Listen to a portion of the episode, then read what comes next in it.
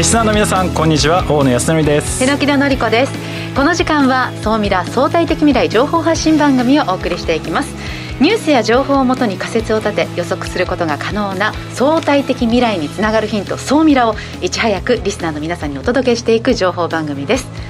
パーソナリティは大野康則さんです。よろしくお願いします。よろしくお願いします。さあそして総ミラを盛り上げてくださるもう一方日本能率協会総合研究所マーケティングデータバンクエグゼクティブフェロー菊池健二さんです。はい、えー、菊池健二です。よろしくお願いします。今日は日本のスタートアップランキングを紹介したいと思います、はい、よろしくお願いします。今日も菊池さんからの情報のシャワー楽しみにしています。さあ始まりましたけれどももうスタジオにははい今日ゲストのジャパンインフラウェイマークの柴田社長に今日は来ております来ていただいております。こんにちは。よろしくお願いします。は。じめまして、えー、ジャパンインフラウェイマーク柴田でございます。あのドローン活用したインフラ点検、えー、それを行っております。また後ほどご紹介したいと思います、はい、ドローンはねどんどんこれからビジネスが大きくなっていくのでねその話を今日お聞きしたいなと思っております、はい、さあそれでは番組スタートです。この番組は日本能率協会総合研究所 JMA システムズ日本マイクロソフトの提供でお送りします。総ミラトレンド。総ミラトレンドこのコーナーはビジネスの最新ニュースを大野さんがピックアップそして解説していくコーナーです、はい、さあ今週はどんなニュースを持ってきてくれたんですか？今週はですねちょっと3つほどご紹介したいなと思います。で、つい2日ぐらい前に発表されたんですけどもついにスカイラークがですね配膳ロボットを導入すると、いうので2000店舗ですよ。2020年末までに2000店舗。かなりの数でこれだけの数の店舗でロボットを導入するっていうのはまだ日本では例がないとで将来的には6割の3000店舗に増やしていくというような形で、それに合わせて資金も430億兆としてかなりまあ本気でやってるなっていう印象なんですよね、ね、まあ、サービス業のその人材不足もね解消できるんでしょうかねそうなんですよ、ね、で一応感染対策とか人手不足とかの解消っていうのはあるんですけど、はい、これねご家族とかでこうサービス例えばファミレスとか行ってる時に、ロボットが運んでくるのは2人は抵抗ないですか？最初は楽しいかもなんですけれどもでもファミリーレストランはいいかな。やっぱりそんな感じですか、ね、あまあまああの気軽にこうあんまりこう店員さんにも邪魔されずにっていう時にファミレスを選ぶので、まあ、ファミレスはありかもですね。慣れの問題かな。慣れの問題。で私どうせこれって、うん、ある程度客寄せパンダでしょ？って最初思ってたんですよ、はい、で実はこういうのを導入してるお店の人とかにちょっと話を聞いてみたら、ええ、実際やっぱ使ってるらしくて、はい、でただ人が使う時もあれば人が運ぶ時もあればロボットが運ぶ時もあるっていうのでうまく使い分けてそうです、ね、混む時間帯空いてる時間とかうまく組み合わせながらやってるいや夜間とか本当ファミレスも本当に少人数であのやられてるのでそういった時には大活躍かもしれないですね、ね、なので、まあ、これをきっかけにですね国内でもこういう配膳ロボットの市場っていうのが急激に多分普及してくるのかなと思うのでおそらくこれに伴ってですね例えばそれを販売する代理店だとか、はい、ソフトウェアの開発会社とかですねいろんなところが広がっていくかなと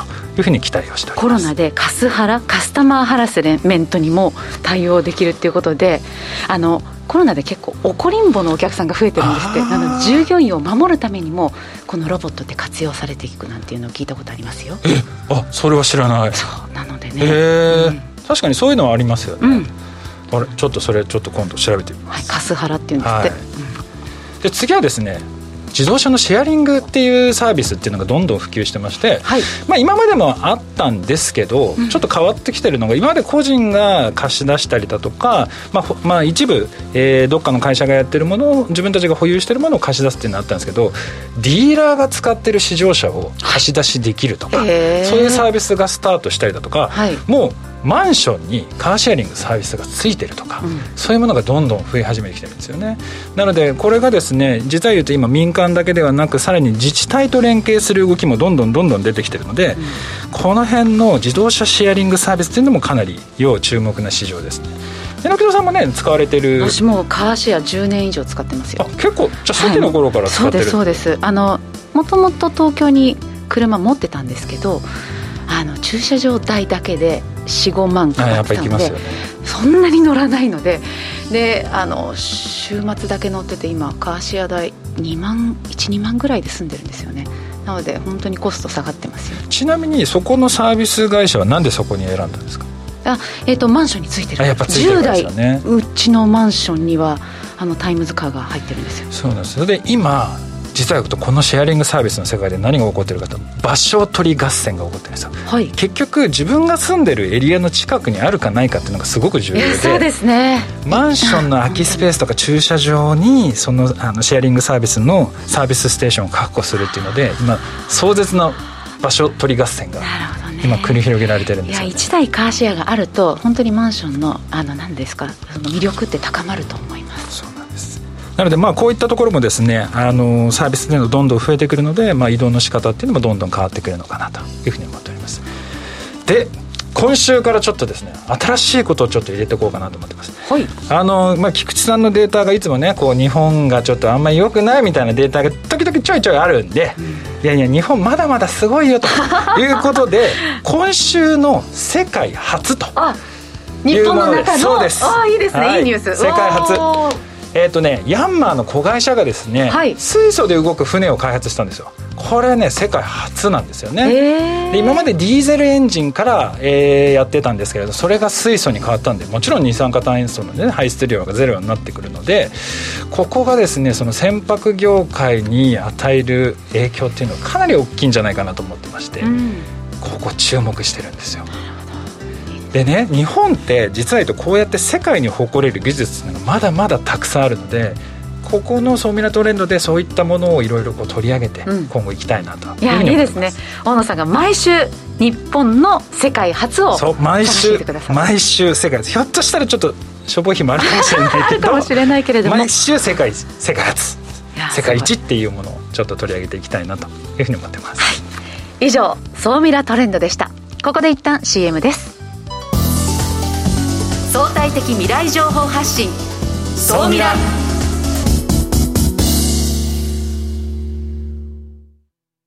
経済価値観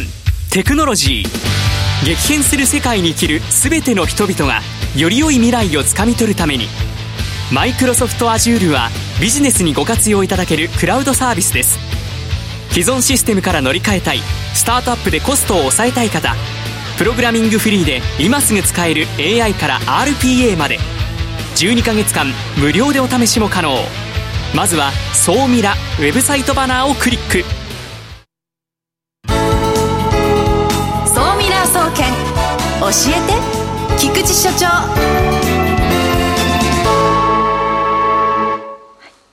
最新データから未来がわかる総ミラ総研教えて菊池所長のコーナーです。菊池さんよろしくお願いします。はいよろしくお願いしますさあ今週の総ミラ総研注目データ教えてください。はい。先週予告をした通り、うん、日本の注目スタートアップ大野さんあれですよ。私も日本の会社めちゃくちゃ応援してますし。すごい思いは一緒だったんですね。すごいすごい。実は一緒でした、ということで今日はですね日本の注目スタートアップということで注目ランキングデータというのをですねご紹介したいなというふうに思っております。はい、でちょっとあの先週の振り返りを軽くしておくとですね、うん、先週ですねあのいわゆる世界の都市のスタートアップを生み出しやすい環境ってどの街なのというようなランキングが発表になったねっていうことをですね、はいはい、スタートアップゲノムというところのデータを使って紹介しました、はい、で東京がだんだん浮上してきてますよということでですね。ただあの東京の場合っていうのはいわゆるあの国や自治体のデータをスタートアップの皆さんがうまく活用するっていうところで、接続というかコネクテッドっていうんですけど、その部分がちょっと点数がまだあの評価が低いところがあって、それ以外はあの結構上位の都市に迫ってきてるので、東京、やっぱり、まあもちろん大阪も福岡もですね、そうなんですけども、まあ、これから街として相当スタートアップが生み出す中では期待されるよねと、まあ、いうような前提で、では今、日本のスタートアップの有力な企業というのはどんなところがあるのかというのを、資金の調達という観点で、毎月検証できるデータが、フォースタートアップさん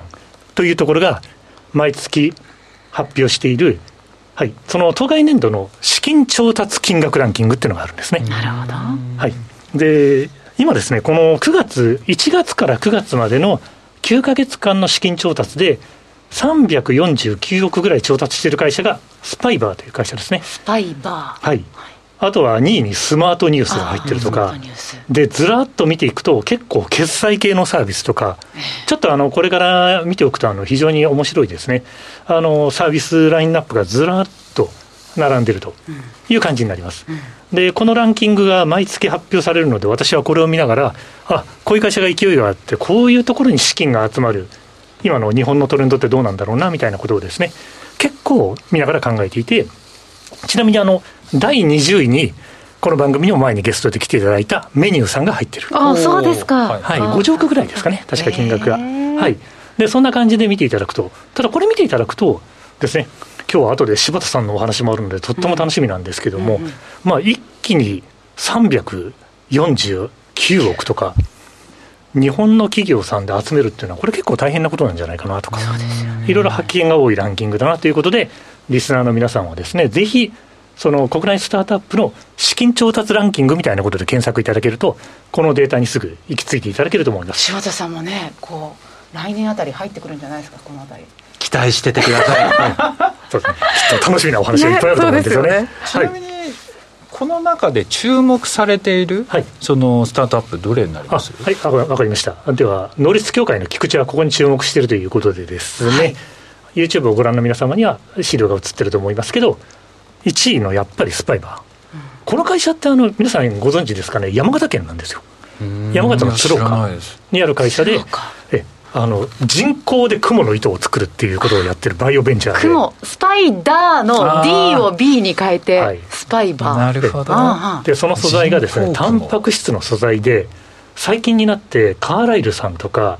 ですね。三菱 UAJ さんとかいろんな機関から一気に344億集めたと。ちょっと聞いていいですか？ちょっと構造タンパク質素材を開発して、はい、これって何になるんですか？あ。何に使えるんですか？これ、そうなんですよね。あの、実は突き詰めていくと、ちょっとお話が長くなってしまうんですけど、今なんかだと、例えば、ゴールドウィンさんと組んで、ですね、この素材を生かしたアパレルを作っていたりとか、ですね、あとはですね、まあ、ノースフェイスさんと組んで、この素材を生かしたスケボーを作っていたりとか、いろんな業界と絡んでですね、そうなんです。このじゃあ素材を徹底的に使うこと強いのかな、ね、なんかこの素材にやっぱ特徴があるんでしょうね。そうです。えあの技術的なところはですねこれから私もしっかり学びたいと思ってるんですけど、うん、まあ、最も注目されているバイオベンチャーとしてこの会社はぜひスパイバーさんという社名は？そうなんですよ。いや344億円も資金調達するってやっぱり相当そのその後のビジネス展開が見えないとなかなか集められない金額なので、おそらくこれはやっぱり相当すごい技術、ね、そうなんです。そういう意味ではこの番組でもまたぜひ取り上げてみたいなと思ってます。あと社内制度がユニークで社員が自分の給料を自分で決める。え？え？俺高くしちゃう。そうで それをプレゼンをして周りの人間が納得すれば。ということですね。なるほど。プレゼン力高いから取れるかもしれない、でもちょっと嫌われてるから。何をおっしゃってる低くさせら。れちゃう他に注目してる企業は、で私はですねあのまあ20位ぐらいのランキングの中で18位、うん、頭プラスっていう、うん、AI の力とですね。あとは人間の先生がドッキングして一人一人のその子どもたちのプログラムを考えながらですね子どもたちが劇的にあの学力を高めていくようなことをですね仕掛けている塾業界に旋風を巻き起こしているスタートアップがあってこの教育分野ではこの会社にめちゃくちゃ注目してましておそらく日本の教育ビジネスを変える会社の一社なんじゃないかとそんな期待をしています、はい、であのこういったこの2社を注目してるんですけれどこのデータを総見出する時のポイントをですね1点、まあ、最後に紹介しておきたいなと思います。でこれは毎月出てるので結構トレンドが多います。あれこの会社なんだろうなみたいなことでもし今日みたいな感じで思われたらそこを調べるといろんなものが見つかっていきます、はい、あとこの後ご登場いただける柴田さんもそうなんですけどやっぱり誰が社会課題を解決していくか、はい、そこでお力を発揮される方あとは AI とか ICT の力を使ってあの存分に世の中を変えられるプレイヤーってどこなんだろうなっていう見方を私はすごくしていて注目キーワードとしては代替とかクラウドとか、うん決済サービス、しかも劇的な後払いというサービスが、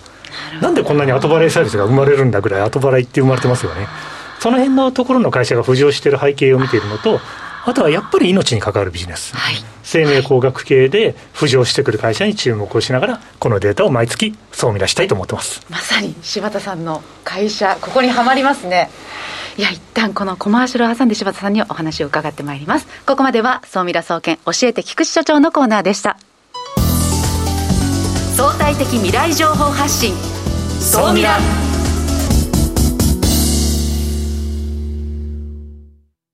経済価値観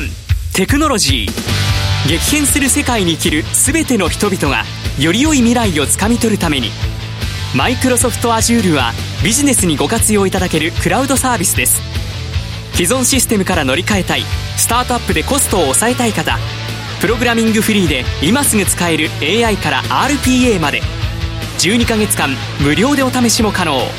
まずは「総ミラ」ウェブサイトバナーをクリック。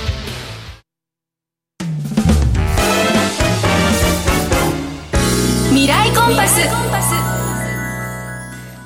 このコーナーは未来への羅針盤コンパスを手にすべく魅力あるゲストをお招きして最先端情報をお聞きしていくトークコーナーです、えー、本日のゲストご紹介します。株式会社ジャパンインフラウェイマーク代表取締役社長柴田匠さんです。柴田さんよろしくお願いします。よろしくお願いします。まあもう柴田さんもう自己紹介自分でしていただいた方が多分私がするよりもお話上手だから。ドローンを使って。ドローンを使ってあの橋やえー、鉄塔などのインフラ構造物の点検をする会社を営んでおります。で NTT のグループ会社になるんですかね。はいそうです。もともとそもそもなんでそのドローンのビジネスをやろうっていうふうに思ったんですか？えっ、とですね、間接的、直接的に理由はあるんですけど、一つ目間接的には、とっても社会課題の解決に憧れたみたいなところがありました。あの、米国シリコンバレー赴任中にですね、向こうでな学んだ価値観っていうと、環境とか健康、とっても強いものを感じました。近所にパタゴニアがあって、洋服交換してくださいとか、イケアがあって、日本人はみんな片付けてるから返却口持ってきましょう。この一人の従業員の分の浮いたお金は環境に寄付しますとか。まあ、ウーバー、エアビーもシェアリングありますしね。あの、車はテスラ。それが走ってる。特に置き際立って驚いたのが、カリフォルニアだとね、あの、風車がたくさん出てるんですよ。膨大に風車があって何百何千っていうのが、あの、モヤーベっていうところにあるんですけどね、砂漠みたいなところに。はい、そこ見たときに、あ、本気でこれ社会課題を解決しよう、エネルギーの問題を解決しようってことを取り組むやつがいるし、そこに投資をするようなあの企業文化があるんだなと思って、やっぱりそのまあ、なんて言うんだろう、社会課題解決っていうものが今後大きな波になってくるだろうって感じたのが一つの経験ですね。で、赴任して戻ってくると、お状況は一変してました。まあ、NTT グループですね、特に私、西会社におりましたので、うん、電話のサービスを提供しているわけですね、しかし、モバイルに毎年毎年加入者は抜けていく、うん、今、固定電話の契約持たれてないお客様も、うん、たくさんいらっしゃると思いますけど、毎年500億の減収ですね。しかし、あの、全国の通信設備っていうのは維持しなくちゃいけない。で、先輩方は大量退職で辞めていくと言ったときに、先輩方の生産性を維持できなければ、高めていけなければ、2022年には通信サービスが停止するかもしれない。そういう予測が社内でも発表されてたんですね。故に、これはまさに社会課題、つまり皆さんのこういうラジオも含めて生活を支えている基盤がですね、危うい状況になってる。あの維持管理、インフラ設備の維持管理、こういったところに挑戦するってことは、社会に大きなインパクトが与えられるんじゃないかと思って、えー、挑戦していったと。特に最大の設備がですね、橋梁に点がされている管路ですね。あれ、もうご覧ください、西会社だと800矢橋、大阪はたくさんの橋がある、はい、そういう感じですね、日本全国そうなんです、うん、アメリカには60万橋、中国には80万居、25分の1の面積の日本は、九州のやっぱり風光明媚な土地ですから、川が多い、73万居あるんですね。まあ、ほぼ同数ですね。こういったところにあの人が住んでるわけですから、そこにあの、まあ、様々な通信設備とか電力設備かけなくちゃいけないんですけど、川の上ですから、特殊な点検車両で確認したりとか、大変手間とコストがかかっていた。まあ、そこにですね、飛び道具のドローンっていうのを使おうというようなアイデアが出たというのが、事業のきっかけになります。今、あれじゃないですか、これあのここ数年で事業とか、そのじゅ、まあ、需要がすごいこう伸びてる、いろんなところでまあ記事見るじゃないですか、今、ドローンの点検だとか、実際、ビジネスとして、今、会社のこう売上というか、受注件数って伸びてるんですか？えっとですね、すごく伸びてます。あのあまりにも最初が小さかったんじゃないのってありますが、あの、2019年の4月の1日に創業してからですね、2021年、えー、今の段階でもすでに70数倍の点検量。70倍ですか？そこまで伸びてきていますし、あの、従前の点検コストと比べてですね、約75%のコスト削減可能なんですね。ですので、まあ、確実に、あの、ご発注いただけるプライシングができてるというふうに、あの、捉えられるんだと思いますし、まあ、これが支持拡大につながってるんだろうな、というふうに、あの、思います。え、ドローンだと75%もコスト削減できるんですか？やっぱり人がやっぱりやるとそれなりにコストが膨大にかかるんですか？あのおっしゃる通りですね、例えば国交省の発表によると、6日かかってた作業が3日で終わるとかですね。やっぱりあの工程全体のですね縮減につながってくると、工程全体の縮減につながれば、そこに関わっている点検の人員数っていうのも少なく済みますので、まあ、相対的に小さくなってくる、そういうようなあの構造になります。もちろん同じクオリティでは保たれてる、ね、はい、同じクオリティでコストが低くって、登る必要がないから安全とかですね、例えば橋梁点検車って恐竜みたいな車ですね、あのリフトがついてて曲がってって、橋の裏まで手が伸びると、これ、大型の風が吹くと、強風が吹くと、倒れるっていう事故もあるんですね、これやっぱり危険です。あのそれにかかわらず、やっぱり鉄塔とかですね、危ないところに登らなくちゃいけないというような作業が軽減できますし、省略できますので、あの大変いいんだということなんだと思います。ちなみにその日本で点検されてない鉄塔とか橋とかそういうインフラってどれぐらいあるんですか？えっ、ー、とほぼすべてじゃないですか。70倍になったとしてもですね73万倍にはなってませんので。まだまだまだまだお客さんもたくさんいるしもう需要というか。いやそうだと思います、うん、例えばいやあの電力送電鉄塔だとかですね二十数万あるって言われますし橋梁で73万ですか？それ自治体が管理してる分ですね例えばなんか100万キロあるって言うんですねあの高速道路は。それ大体30メーター40メータースパンでですね割り算するとえー、まあ相当な無料ですよね。で鉄道もあるでしょ。うなのであの橋梁に似たような設備っていうだけで、おそらく100万200は下らなくなるし、鉄塔設備って考えるとですね、通信タワーもあれば、セルタワーもあれば、電力タワーもあれば、放送タワーもあれば、さまざまなものありますので、あの大変膨大な設備がある。これ、日本はですね、先ほど1位、1位という話ありましたが、インフラ設備、世界で1位なんですね。まあ、OECD 諸国と比べるとですね、もうばダブルスコアで1位ですね。これ、大体2000兆円ものインフラ設備が、あのおお地表面に乗ってると、それをメンテナンスしなくちゃいけませんので、また膨大にコストがかかってくるんだというふうにあの思います。実際に今そのメンテナンスが今すぐ必要なところって多くあるわけですよねありますよ例えばもう一度橋に戻るとですね、はい、73万橋の橋ですが、うんうん1巡目の点検終わったんです。5年に一遍点検しようということで1巡目の点検終わりました。そのうちの、えー、73万のですね、にえー、と半数が2030年までに50年超えてくる、まあ、老朽化設備になる。まあ、だからこそしっかり点検しようということなんですけれども、点検した結果どうだったか。1割、7万強が修繕が必要っていうことになる。現時点でなってるんです。なので、これはもう本当に待ったなしなんですが、しかし、あの、様々なですね、自治体の市長さんだとか土木館に、あの、土木館の管理の方々にお話伺うと、修繕が、やるのか、それとも自治体を潰すのかみたいな、そういう話題になるほど、お金がかかる。お金がない。なので、新技術を用いてですね、ドローンに関わらずでも構わないと思うんです。新技術を用いて、あの膨大なインフラ設備の点検を効率化していかなくちゃいけないということはやっぱり自治体も通信会社も電力も関わらずですねあの課題なんだというふうに思います。ちなみに今その衛星でそういう通信設備というかそういうのなんか診断をするみたいなものもあったりするんですけど柴田さんその衛星のそういう技術はどうお考えますか、えー、とっても有効だと思います。衛星からですねピポパッドでですね近接のあの目視点検ができるとかですね赤外線で点検ができるとかですねさまざまな波長で点検ができると,、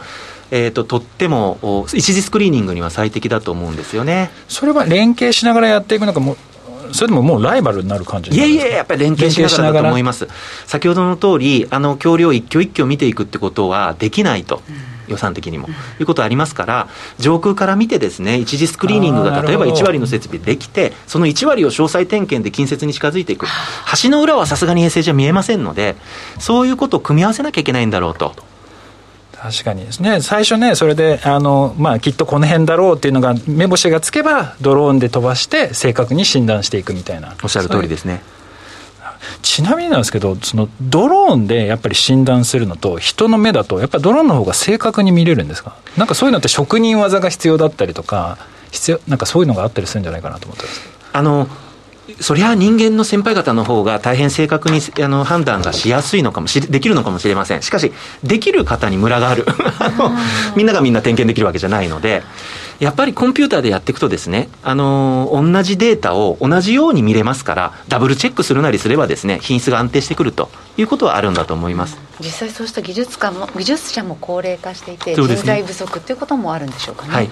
ですので、これからはですね、そういう先輩方の知識っていうのをコンピューターに教えていってですね、あの自動診断していく、そういう技術開発っていうのが求められるんだと思います。まあ、もっとですねちょっと柴田さんからお話をお伺いしたかったんですけれどもちょっと放送時間が近づいてまいりましたので後ほどですね今後のドローンのビジネスがどうなっていくのかと、うん、そのあたりについて、ね、お話をお伺いしたいなというふうに思っております。本日のゲストはですねジャパンインフラウェイマーク代表取締役社長の柴田匠さんでした。ありがとうございました。ありがとうございました。ありがとうございました。次回はですね富士通株式会社理事のですね首席エヴァンジェリストとの中山巌さんですね。日本でこのエヴァンジェリストという考え方を多分一番最初に普及させた人物の方で富士通でもですね今活躍されておりましてその辺のエヴァンジェリストをどうやって育成していったのかっていうところをですねお話をお聞きしたいなと思っております。エヴァンジェリストってこう影響のある人ってことですか、ね、そうです。なんかいろんなところでプレゼンしたりとか商品を説明するっていう人たちですね、はいここまでは未来コンパスのコーナーでした。さああっという間にお別れの時間近づいてきましたね、はい、いや今日は本当に社会課題解決の柴田さんのお話本当に胸に刺さりました。いややっぱり暑いです暑い。半袖。さっきね牛丼食べてきて暑くなった。んですよねいやでもやっぱりなんで柴田さんがドローンに目をつけてたのかっていうのが、うん、まあ今日のお話聞いててよく分かりましたね。っていうのと本当にこれからそのドローン特にその点検とか修繕とかっていう市場っていうのが本当に重要なんだ。これって本当に実は言うとドローンだけではなくその橋だけではなく水道管だとか、はい、実は言うと日本のインフラってかなり老朽化を迎えてるのでそういう意味では柴田さんみたいなこういったですねサービスっていうのが日本の日本にとってすごく重要なんだなっていうのを改めて感じました。菊池さんいかがでした？いやそうですね。あのいろいろ仕掛けられてることとあとかける AI とか、うん、あとあのやっぱ持っておられるあの技術力と、うん、知恵がいろいろ結集してですねやっぱり素晴らしいサービスが展開されていくっていうのもひしひしとここまで聞いてました。そうですねさあこの番組はラジコのタイムフリーポッドキャスト YouTube で放送後も聴取視聴ができます。ぜひいいねや登録もお願いいたします。番組のホームページから質問ご感想も受け付けています。お待ちしています。菊さん榎田さん今週もありがとうございました。ありがとうございました。この番組は日本能率協会総合研究所 JMA システムズ日本マイクロソフトの提供でお送りしました。